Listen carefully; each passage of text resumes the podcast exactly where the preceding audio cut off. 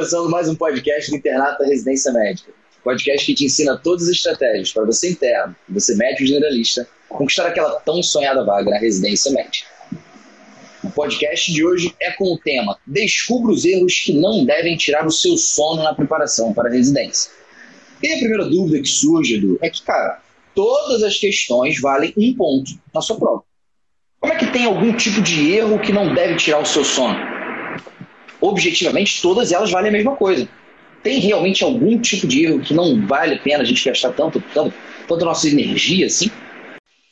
É, então, Barreto, eu acho que a primeira coisa, claro que na hora da prova, todos os erros eles têm a mesma importância, né? Porque se você erra uma questão, você deixa de fazer um ponto e, e não importa qual é a questão, você gostaria de acertar aquela questão na hora da prova. Agora, o que a gente está querendo dizer aqui são os erros durante a preparação existem erros durante a preparação que mostram que você está com alguma deficiência, que você pode realmente, você precisa melhorar e você precisa estudar em cima daquele erro.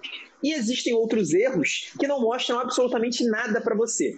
Então, existem erros que você pode ignorar durante a preparação. Na hora da prova, claro que a gente vai tentar acertar todas as questões, mas uma das premissas que a gente sempre traz aqui no nosso podcast, em todos os nossos conteúdos, é que é impossível você acertar todas as questões. Então, assim, se é impossível você acertar todas as questões, a gente tem que mirar aquelas que a gente pode e deve e tem que acertar. Então, acho que a ideia desse podcast é deixar bem claro quais são essas questões que a gente tem que buscar e quais são as questões que não são tão importantes assim. E aí, só antes de você continuar, Barreto, eu estou escutando, cara, lá no fundo um retorno do meu áudio. Eu não sei se, se a galera também está escutando.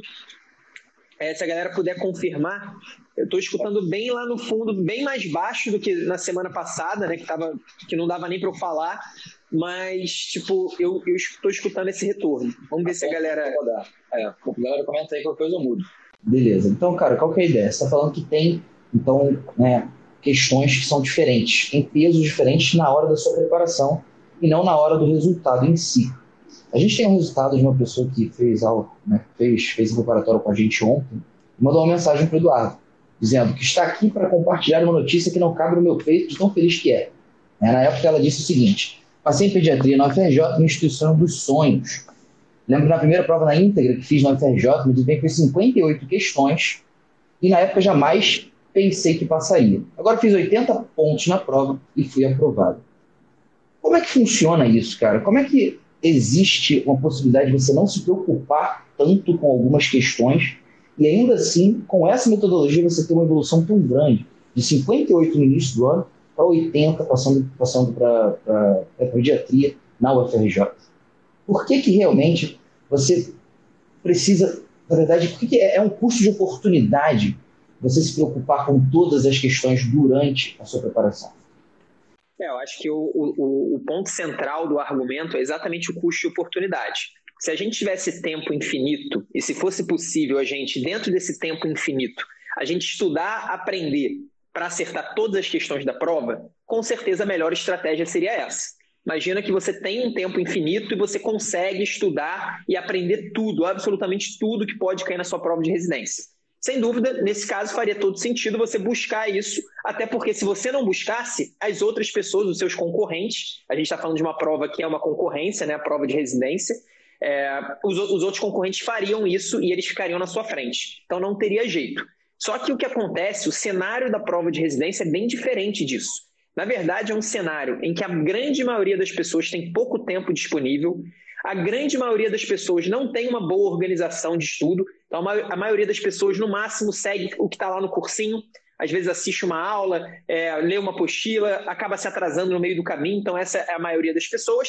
E mesmo aqueles que têm uma, uma preparação acima da média, eles também não têm uma preparação assim tão acima da média. Normalmente é uma preparação mediana, exceto se a pessoa fizer JJ e tem toda aquela inteligência artificial que vai ajudar ela a otimizar o tempo. Então não existe como, não existe possibilidade de você acertar todas as questões de uma prova. Então você precisa começar a olhar quais questões eu devo acertar.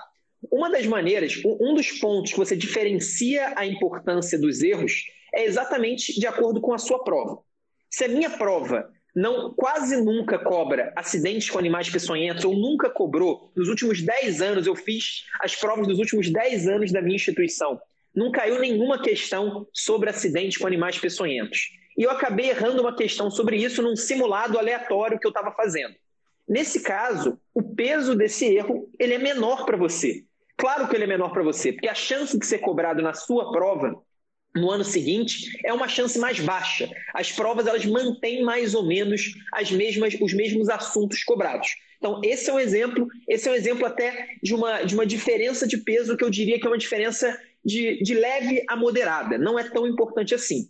O grande detalhe, eu acho que o grande ponto, e aí sim, isso é fundamental, isso pode mudar completamente a produtividade do estudo da pessoa, pode fazer ela ter muito mais clareza na hora de fazer questões, pode evitar que ela faça questões no que a gente chama de modo automático. O modo automático, quando você pega 50, 100 questões para fazer, você faz a questão, erra ou acerta, olha o gabarito, olha o comentário, passa para a seguinte, faz a questão, erra ou acerta, olha o gabarito e olha o comentário. E a gente sabe, é, a gente já usou esse exemplo algumas vezes aqui, que o nosso cérebro ele não é capaz de processar tanta informação assim num curto espaço de tempo.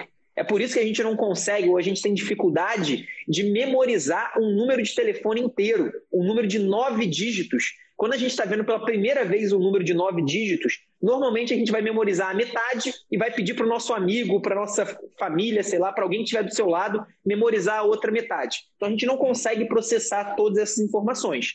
É a mesma coisa que acontece quando você faz 50, 100 questões. Você não vai memorizar todo aquele conteúdo que você viu nas 50, 100 questões. Digamos que você tenha feito 50 questões e você tenha errado metade, 25. Você não vai memorizar 25 conteúdos, 25 conceitos que foram cobrados naquela prova. E aí, o grande ponto, eu acho que a maneira mais fácil, mais simples de você estratificar o erro é através do nível de dificuldade da questão.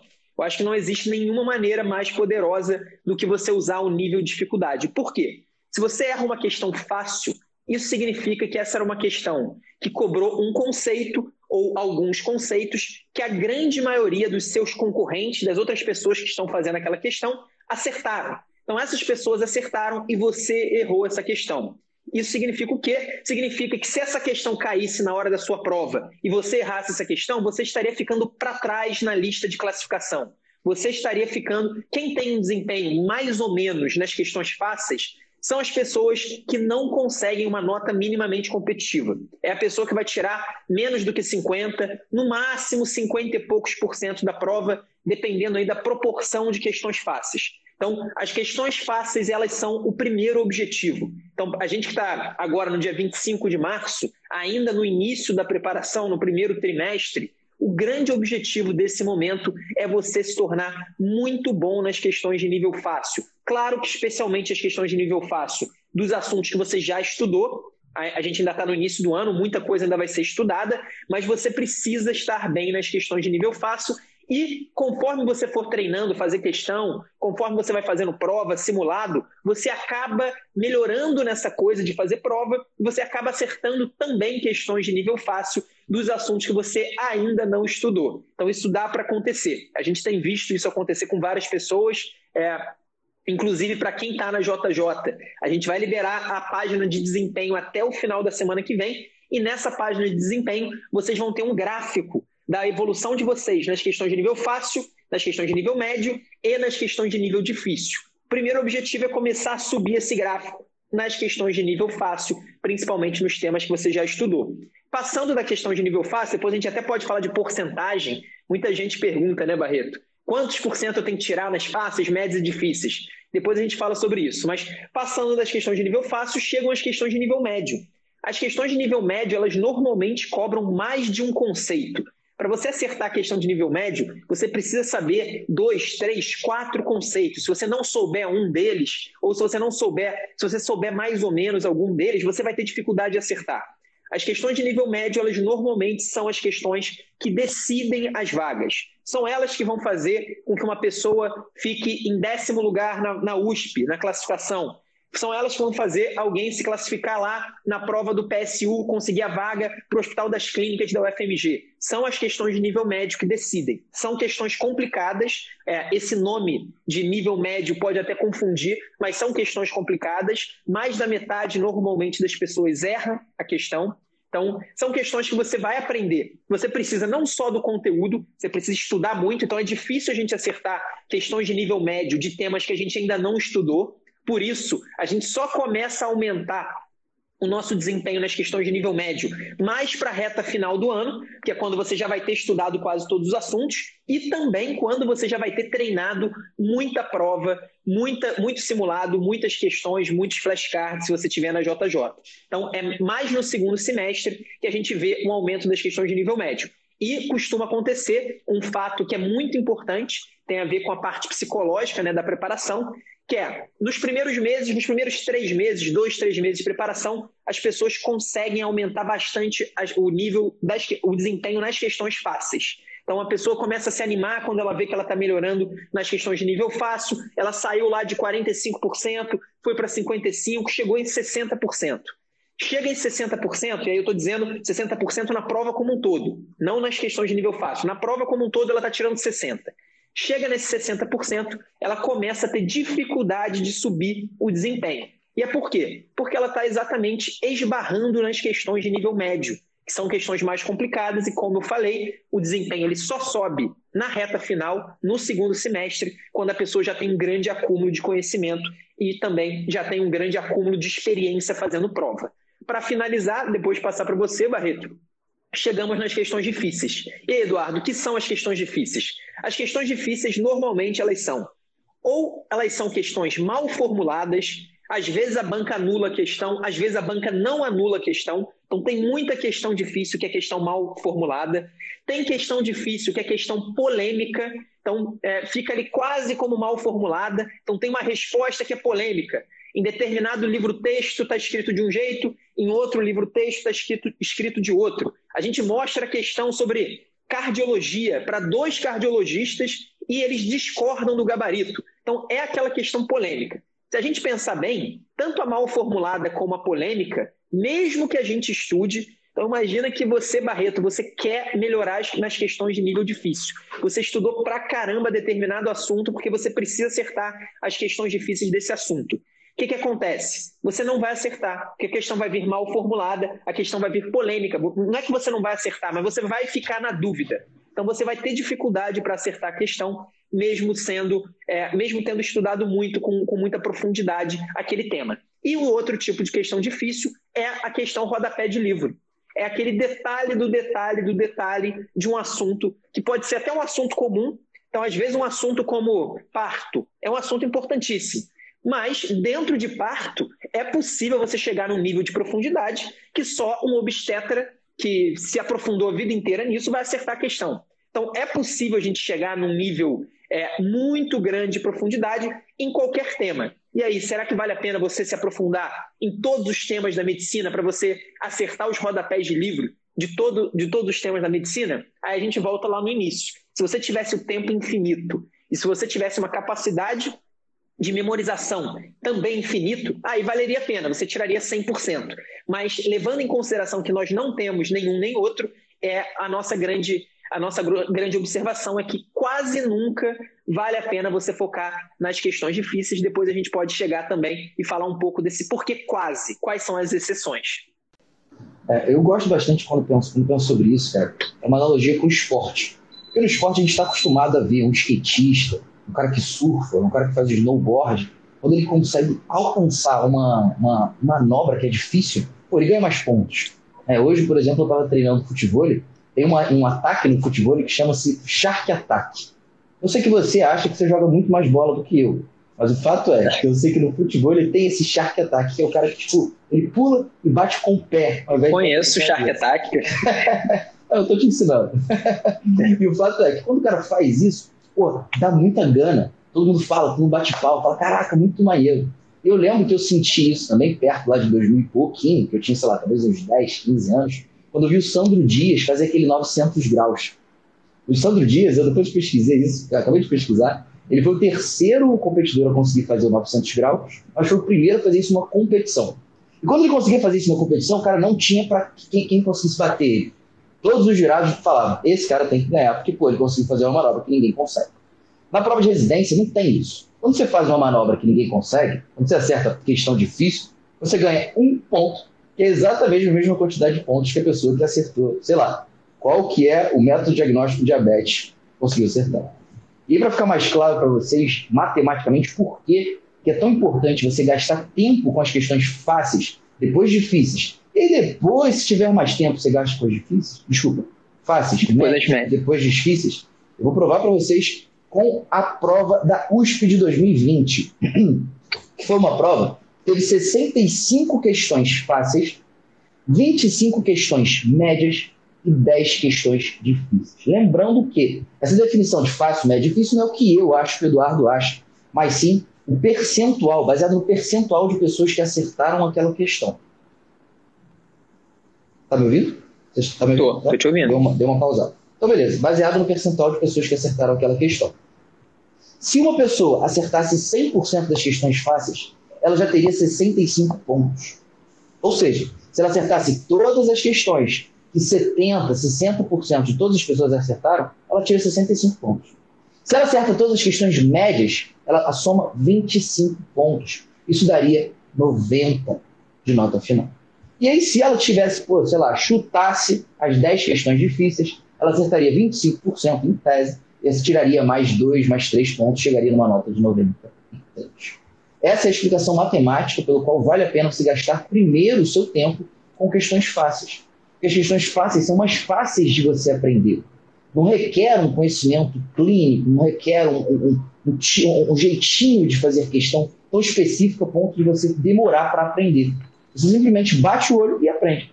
Por isso, inclusive, o Eduardo deu como exemplo você fazer uma prova, ver algumas questões fáceis de temas que você ainda não estudou e ainda assim depois você ser capaz de acertar. Porque aquilo é tão direto, é tão simples, que boa parte das pessoas consegue somente com o background que elas têm da, da faculdade. E eu garanto vocês, gente, vocês acham que vocês têm pouca segurança com os assuntos, mas na grande maioria das vezes vocês são capazes de acertar boa parte das questões fáceis naquele tema. Basta que vocês utilizem um método efetivo para aprendizado.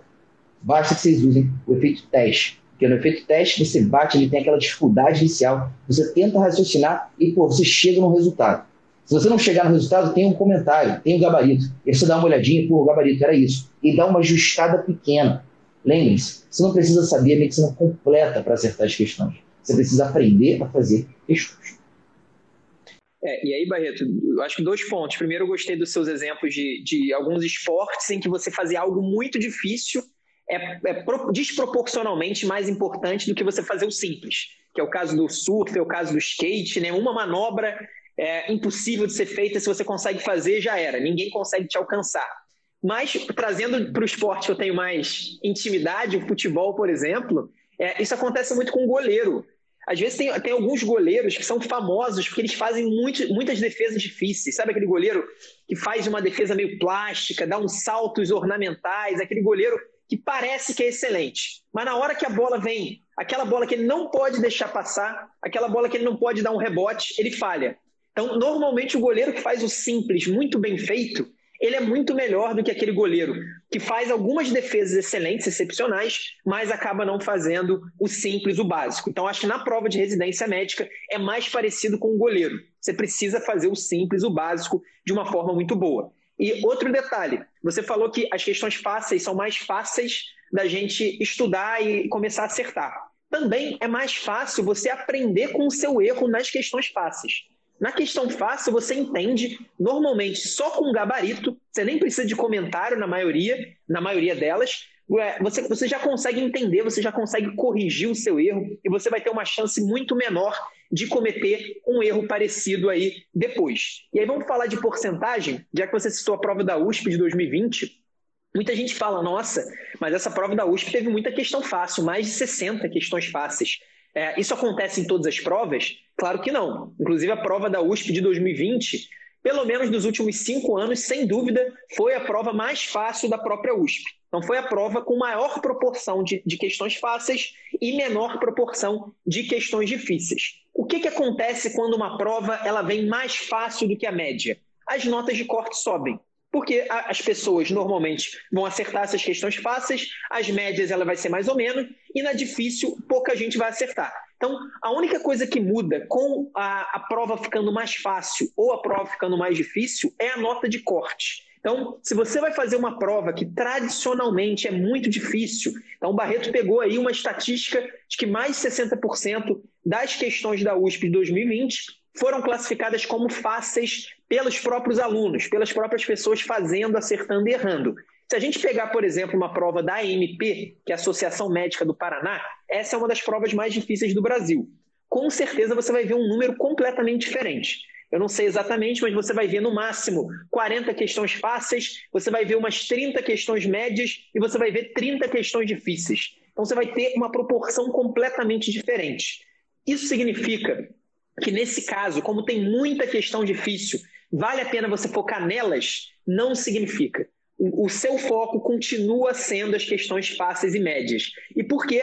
Porque as notas de corte da MP elas são muito mais baixas do que em outros lugares que têm provas mais fáceis. Então, você tirando 65% na prova da MP, você vai passar para praticamente qualquer lugar, em qualquer especialidade. Inclusive, eu não lembro exatamente quanto que uma das nossas alunas tirou no ano passado, é a Júlia, que passou para neurocirurgia na MP, no lugar que ela queria, ela ficou em primeiro ou segundo lugar, não lembro agora se eram duas vagas, mas ela teve exatamente esse foco nas questões fáceis e médias e difíceis. Ela teve uma nota de 60 e poucos por cento e ela foi aprovada para neurocirurgia pro lugar que ela, no lugar que ela queria dentro da MP. Então, o que manda, não importa quantas questões fáceis, médias e difíceis tem na prova. Sempre as questões difíceis vão ser complicadas, mesmo para aqueles candidatos competitivos, para aqueles caras que, que estudaram o ano inteiro. E é exatamente pelo que, eu, pelo que eu tinha falado. As questões difíceis ou são mal formuladas, ou são polêmicas, ou são rodapés de livro. E não dá para a gente se preparar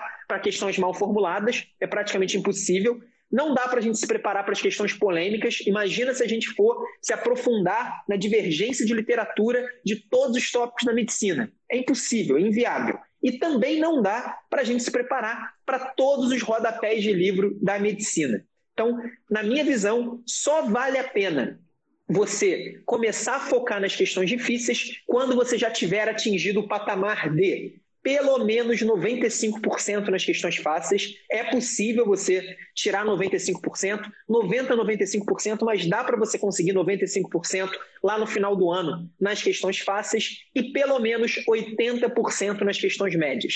Quando você chegar nesses dois patamares, aí sim você olha para as difíceis. E, e para quais questões difíceis você vai olhar? A minha recomendação é que você olhe para as questões difíceis das provas da sua instituição prioritária. Então, se eu vou fazer o PSU, eu vou pegar as provas dos últimos cinco anos do PSU e vou dar uma olhada lá nas questões difíceis que caíram. Será que caiu em três anos seguidos uma questão difícil sobre parto? Se for o caso, vale a pena você se aprofundar nesse tópico específico. E, mais uma vez, por que não estudar para todas as difíceis? Porque é simplesmente impossível. É, e é isso que permite que a gente consiga fazer aulas mais concisas, né? Basicamente porque a gente não fica pegando, cara, todos os conceitos que podem em algum momento da vida cair em alguma prova de residência no Brasil inteiro. Eu coloco num, numa aula, que, que era para ser uma aula pequena, e vira uma aula gigantesca, eu tenho um monte de conteúdo. Aí o que acontece com você que está vendo essa aula gigantesca? Você não sabe o que é tão importante. Para você, o ponto A, B, C ou D, cara, tem importância igual. Então você gasta tempo, estuda, revisa coisas que são difíceis, coisas que você erraria ainda que você soubesse muito. Coisas que cardiologista, especialista naquela área, erraria também, porque ele não conseguiria fazer uma interpretação adequada da questão. Nas nossas aulas, o objetivo é justamente que você gaste tempo com aquilo que gera resultado. Por isso que tem tanto um direcionamento para as questões fáceis e médias, né? o pareto das questões fáceis e médias.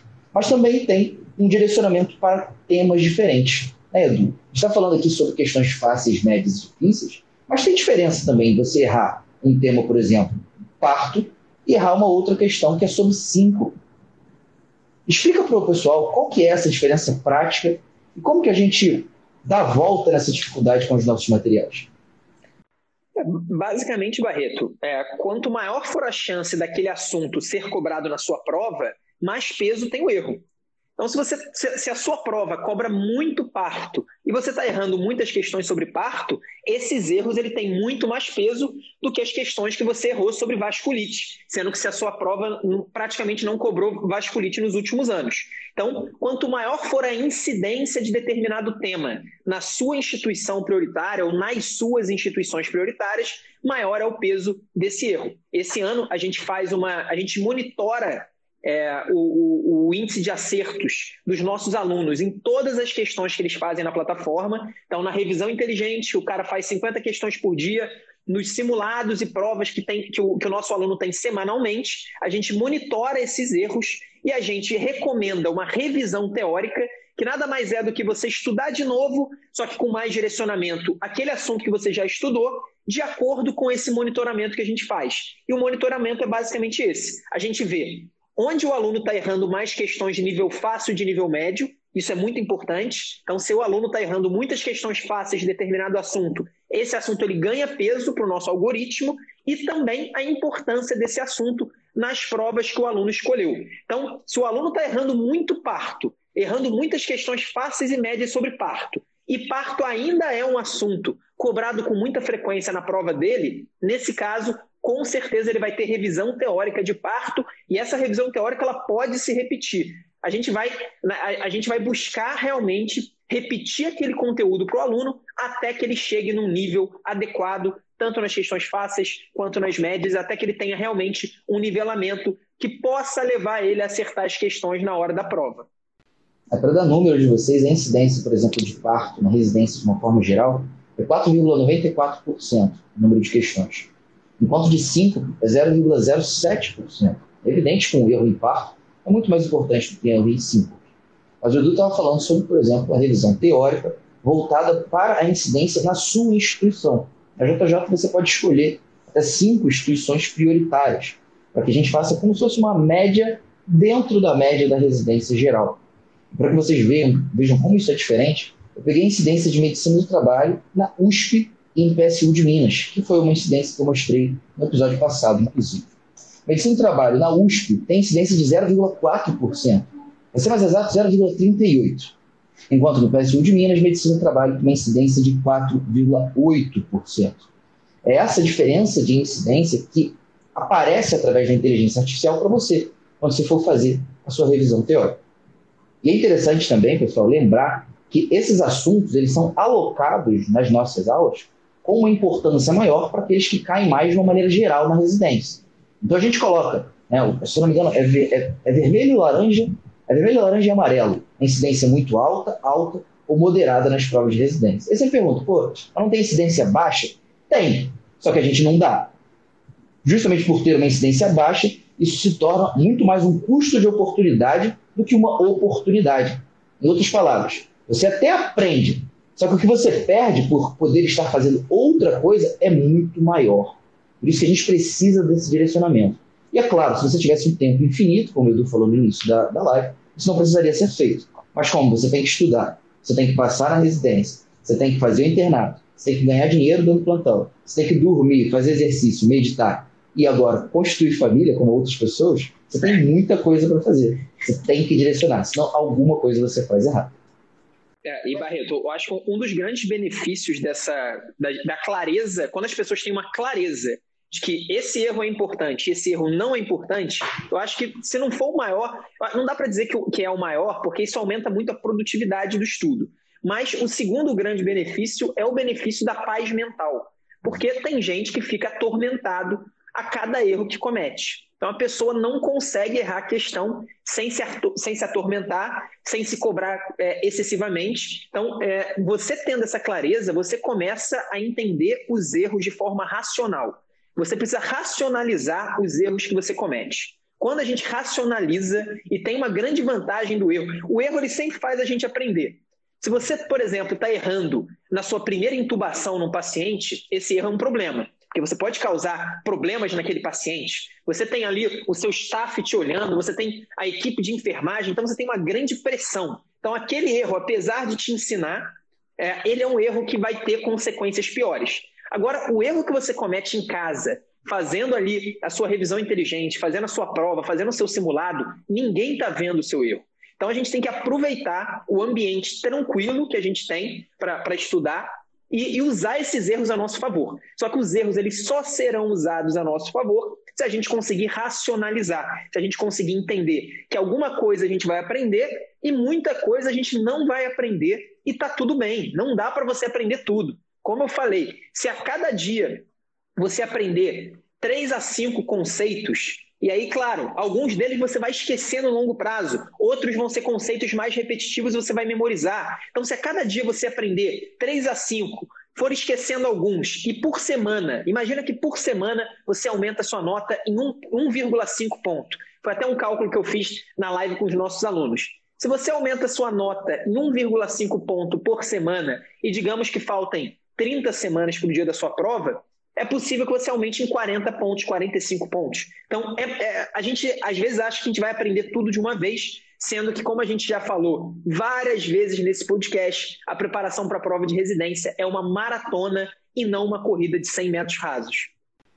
Maneiro, cara. Eu acabei de ler o livro Mais Esperto que o Diabo, do Napoleão Rio, e a passagem que mais se conectou comigo foi a seguinte: toda adversidade traz consigo uma semente de benefício equivalente. Em outras palavras, Sempre que você tem alguma situação difícil na vida, você pode utilizar ela para crescer. Só que, por definição, ela é uma semente. E segundo Napoleão Hill, para que você transforme essa semente numa flor, numa folha realmente, ela amadureça, você precisa ter uma definição de propósito muito clara na sua vida. E qual que é a definição de propósito que eu vejo nos alunos que estão se preparando para a residência? Aquela que ele está fazendo questão para encontrar os seus erros e descobrir como que ele vai melhorar. Simples assim. Porque se ele está chegando fazendo questões no modo automático, é evidente que ele vai ficar se sentindo mal. Porque ele não consegue ver que essa semente de benefício positivo existe. Ele só vê a adversidade.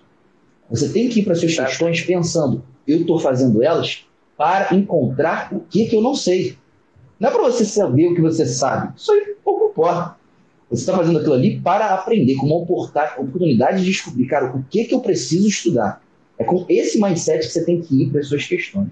E aí, nesse sentido, Fica a dúvida, como que eu aprendo, então? Se o meu objetivo é chegar nas questões e descobrir o que, que eu não sei, como que é o próximo passo, Edu? Eu vejo o comentário, vejo só o gabarito ou faço uma revisão teórica? Volto na apostila digital, volto no mapa mental, volto na videoaula para assistir aquele conteúdo. Então, é, Barreto, eu não gosto que a pessoa pare a resolução de questão, de questão para fazer outra coisa no momento. Então, eu gosto que se a pessoa se programou para fazer 50 questões, no nosso caso, da revisão inteligente, faça as 50 questões e aí depois você pode corrigir os erros. Eu vou falar daqui a pouquinho sobre a correção de erros. No caso do aluno da JJ, a gente tem a revisão teórica. Então, o aluno ele tem que se preocupar muito menos com a correção de erros, porque, como eu falei, a gente está monitorando os erros que ele comete, a importância de cada tema, e a gente vai recomendar toda semana para ele alguns temas, três a quatro temas por semana, normalmente, para ele fazer a revisão, para ele reforçar aquilo que ele não sabe. E dentro dessa revisão teórica, a gente coloca lá para ele os erros mais importantes que ele cometeu e justificaram aquele assunto estar na revisão teórica. Então, se a gente recomendou para o cara revisar tuberculose, ter uma revisão teórica de tuberculose, a gente vai colocar algumas questões que ele errou sobre tuberculose, normalmente vão ser questões fáceis ou médias, e que foram a justificativa para aquele tema ser revisado. Então, ele vai ter a chance de corrigir o erro durante a revisão teórica. Agora, tem muita gente que fala assim: tudo bem, Eduardo, a revisão teórica é muito legal, adoro fazer, mas eu não consigo deixar de olhar para as questões logo depois que eu fiz. Então, eu fiz as 50 questões da revisão inteligente, eu preciso dar uma olhada nessas questões para fazer uma correção de erro. O que, que eu falo? Se você já cumpriu todas as atividades, é, ou se você está conseguindo cumprir todas as atividades obrigatórias do curso, no nosso caso, estudo teórico, revisão inteligente, prova ou simulado e revisão teórica, então você está conseguindo cumprir essas quatro atividades, você pode fazer a correção dos erros. E aí a correção do erro é basicamente olhar a questão e entender por que, que você errou a questão. Muitas vezes, como eu falei, as questões fáceis, só com gabarito você já entende. Você nem precisa do comentário. As nossas questões de revisão inteligente, mais de 90% são comentadas, então o cara pode ler o comentário, mas na maioria das vezes, como eu falei, eu não acho que é necessário você ler o comentário, especialmente das questões de nível fácil. Das questões de nível médio, sim, eu acho bem interessante que você, além do gabarito, você veja o comentário. E as questões difíceis? As questões difíceis eu só me preocuparia quando eu chegar nesse patamar de 90% a 95% nas questões fáceis e 80% nas questões médias. Eu acho que cada minuto que você está se preocupando com uma questão difícil é um minuto que você poderia estar gastando fazendo um estudo mais produtivo. E tem um detalhe importante, é que apesar das questões difíceis serem aquelas que têm o menor peso no seu desempenho, e aí disparado são as questões que têm o menor peso. Apesar disso, elas são as questões que atraem mais a nossa atenção. A gente vê lá uma questão sobre uma síndrome genética raríssima, aquele rodapé do livro de genética, e a gente fica incomodado. Por quê? Quando a gente erra uma questão dessa? A gente fica incomodado porque a gente não tinha a menor noção. Então a gente, porra, nem sei que doença é essa, cara. Eu preciso saber que doença é essa. Não é possível que eu, eu, eu veja uma questão e eu não sei absolutamente nada. Então, essa, esse tipo de questão ele atrai a nossa atenção. Ou então uma questão polêmica, aquela questão com respostas. Normalmente a gente fica discutindo por horas essa questão depois da prova. A gente fica incomodado quando a gente erra as questões difíceis. Sendo que o nosso incômodo é quando a gente não sabe o tratamento da pneumonia comunitária. Ou quando a gente não sabe fazer a sequência básica das manobras de parto do parto em apresentação pélvica. Então, a gente tem que ficar incomodado com aqueles erros que a gente comete e que são erros que a gente deveria saber o conteúdo.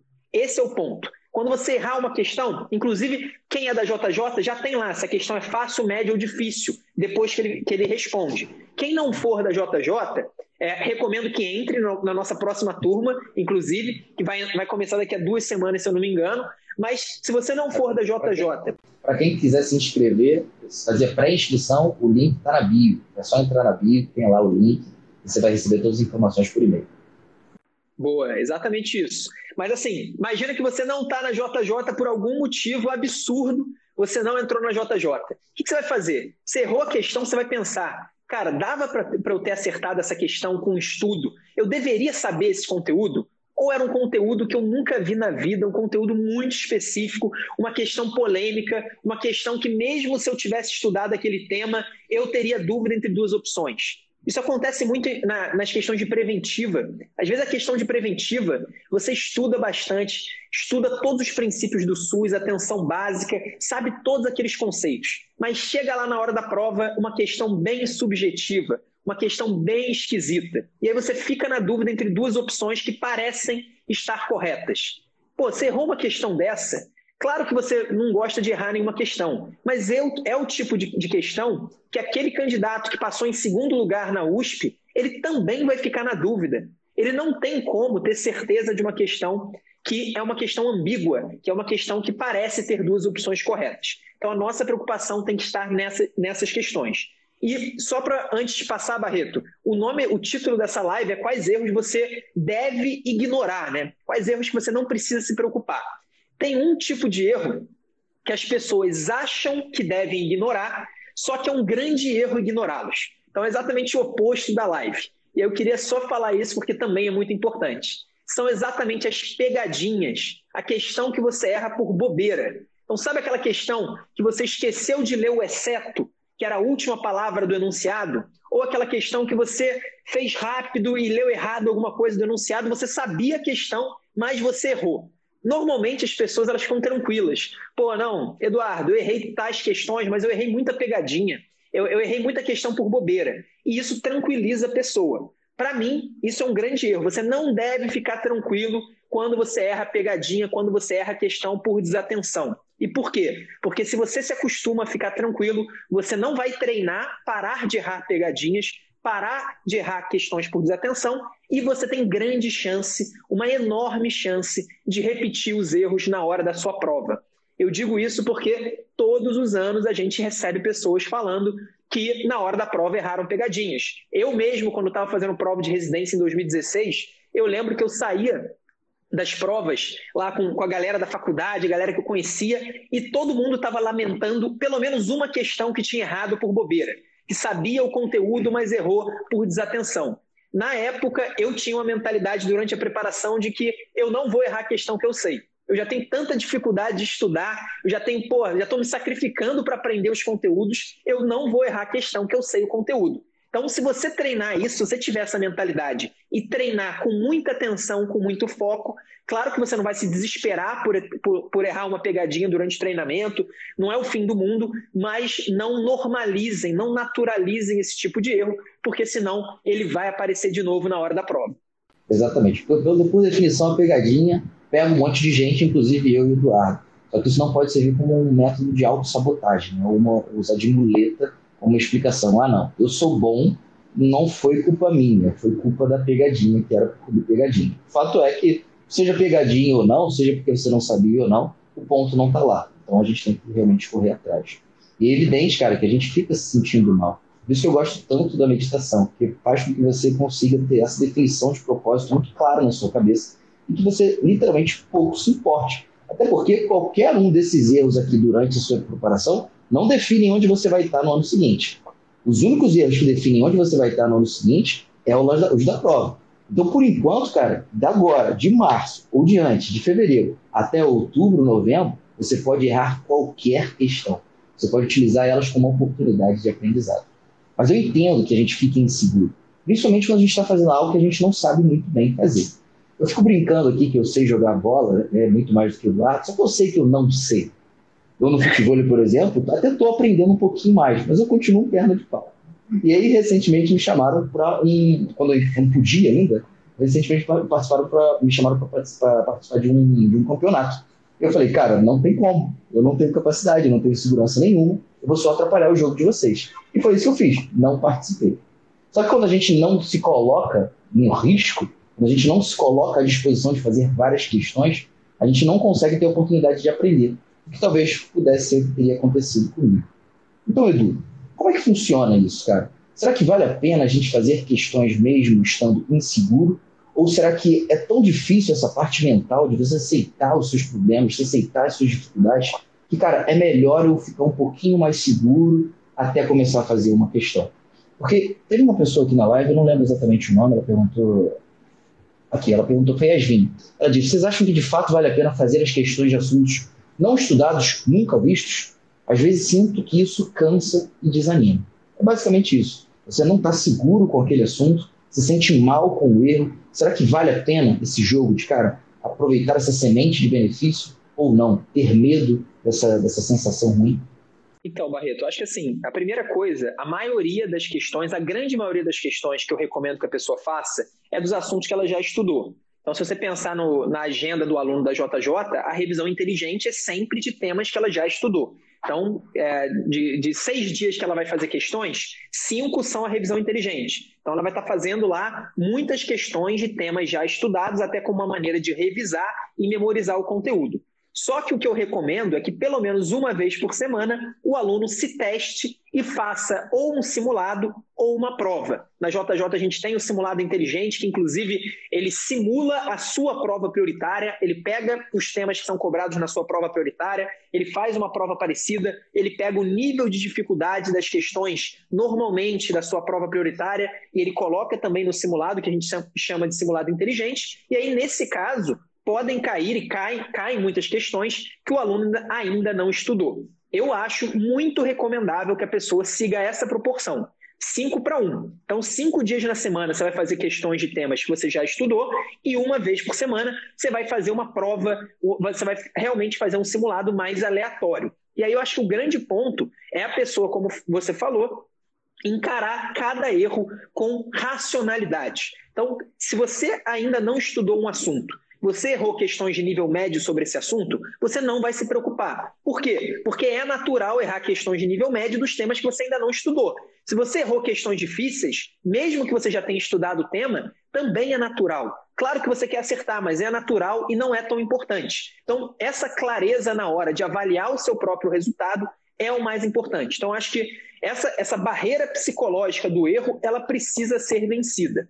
E sobre insegurança, cada vez mais eu vejo que a insegurança com erro de questão, com nota de simulado, ela tem muito mais a ver com a personalidade da pessoa, com a personalidade do aluno, do que com o desempenho dela. E eu digo isso porque dos nossos alunos que conseguiram grandes resultados, que a gente entrevistou aqui no Instagram, a gente tem as gravações se eu não me engano, tanto aqui no IGTV quanto no nosso canal do YouTube, de todos eles, a gente via alguns alunos que sabiam que estavam indo bem. Então, aquele, aquele cara que foi bem e sabia desde o início que estava no caminho certo. Então, esse cara ele não tinha insegurança. Ele fazia um monte de questões. Quando ele errava, ele sabia que ele estava no caminho de aprender aquele erro. Então, ele tinha realmente uma segurança grande. E a gente viu também a, alunos e alunas que não tinham essa mesma segurança mesmo pessoas que passaram em grandes lugares, primeiro lugar, pessoas que realmente foram muito bem nas provas, elas, ao longo do caminho, duvidaram em vários momentos se estavam no caminho certo.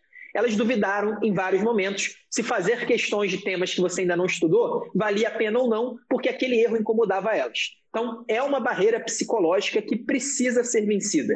Eu digo que precisa ser vencida porque se você não vencer, e esses alunos e alunas, eles conseguiram vencer porque eles, eles seguiram fazendo questões e flashcards quase todos os dias, mesmo aqueles inseguros.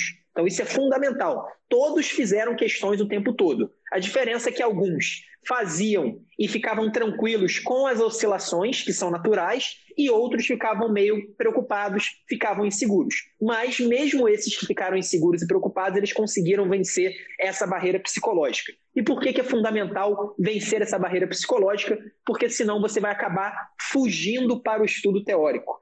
E aí, quando eu digo fugindo para o estudo teórico, é que você vai dizer, sempre a gente vai se dizer, vai dizer para nós mesmos que nós ainda não estamos preparados. Então, o Barreto, eu realmente acredito que ele não esteja preparado para jogar um campeonato de futebol. Eu acho que é, tá, provavelmente seria um desastre.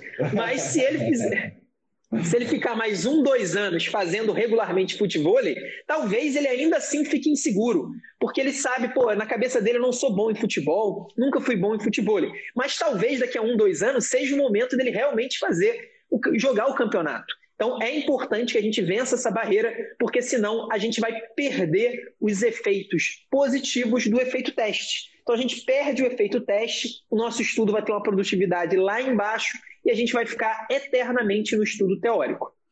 Não, e tem uma questão também, assim, o motivo pelo qual eu ter, ter declinado, é ter rechaçado essa, esse convite para participar da competição, não é porque eu estava chateado de ter errado, de chegar lá e acabar com o jogo por mim, mas sim de acabar o jogo de outras pessoas, que era uma competição com duas, né? Tem que ser de jogar em dupla. Se eu estivesse sozinho, é eu contra a parede, eu não tô nem aí. Eu jogo. É, é, o que eu falei, Barreto. O erro da prova de residência é o melhor erro possível, né? O erro é. da preparação.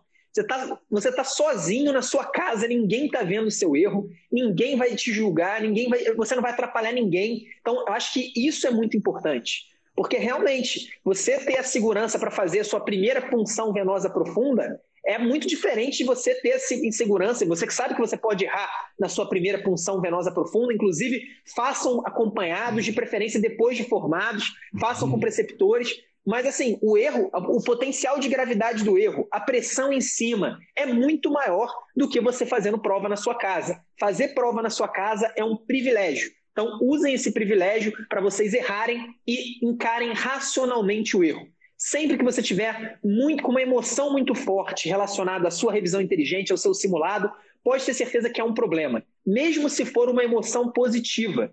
Tem gente que vai fazer uma prova, tirou 80%, estava acostumada a tirar 60% e a pessoa fica muito feliz. Claro que é legal tirar 80% se você estava acostumado a tirar 60%, mas provavelmente você acabou pegando uma prova mais fácil.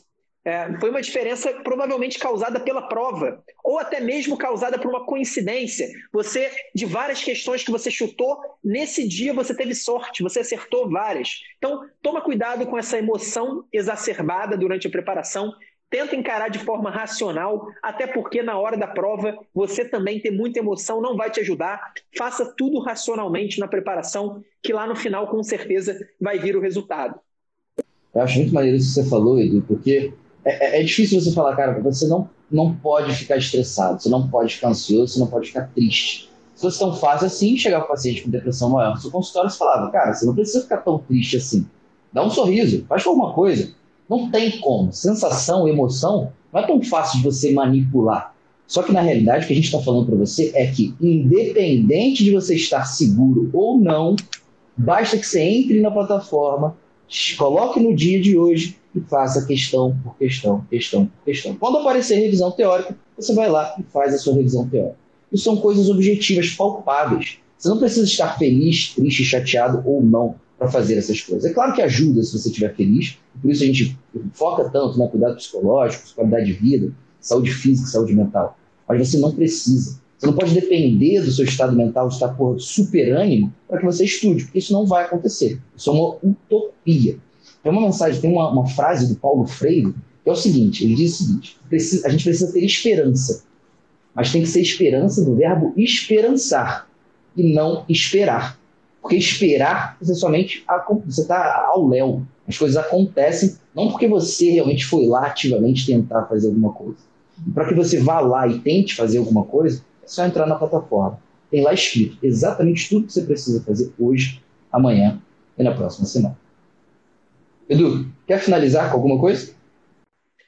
Então, pessoal, acho que basicamente é isso. Não tenham medo de errar. Lembre-se do que a gente falou aqui, de que o erro na, na preparação para a prova é um erro que ninguém está vendo, não vai acontecer nada, só você está vendo o seu erro e tente encarar esse erro da forma mais racional possível. Porque quando você racionalizar, quando você entender, quando você realmente cair a ficha de que o erro faz parte, ele na verdade é um aliado da sua preparação, você vai ter menos emoções envolvidas, você vai ficar menos chateado, menos ansioso, você vai ficar menos eufórico também, que pode ser uma, uma, uma emoção que pode prejudicar na preparação. Então você vai encarar de maneira mais racional e você vai chegar lá no final do ano muito, mas muito bem preparado para se dar bem na prova. E podem ignorar as questões difíceis, exceto as exceções que a gente falou ao longo da live.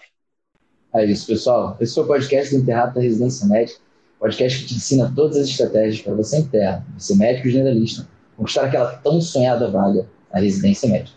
Estou ansioso para daqui a seis meses a gente estar fazendo essa live com o nosso mini paretinho, sabendo já tudo sobre efeito teste, questões fáceis, médias, difíceis, revisão repetida disfarçada e principalmente com esperança, mas do verbo esperançar e não do verbo esperar. Um abraço, pessoal. Valeu, pessoal. Até a próxima semana.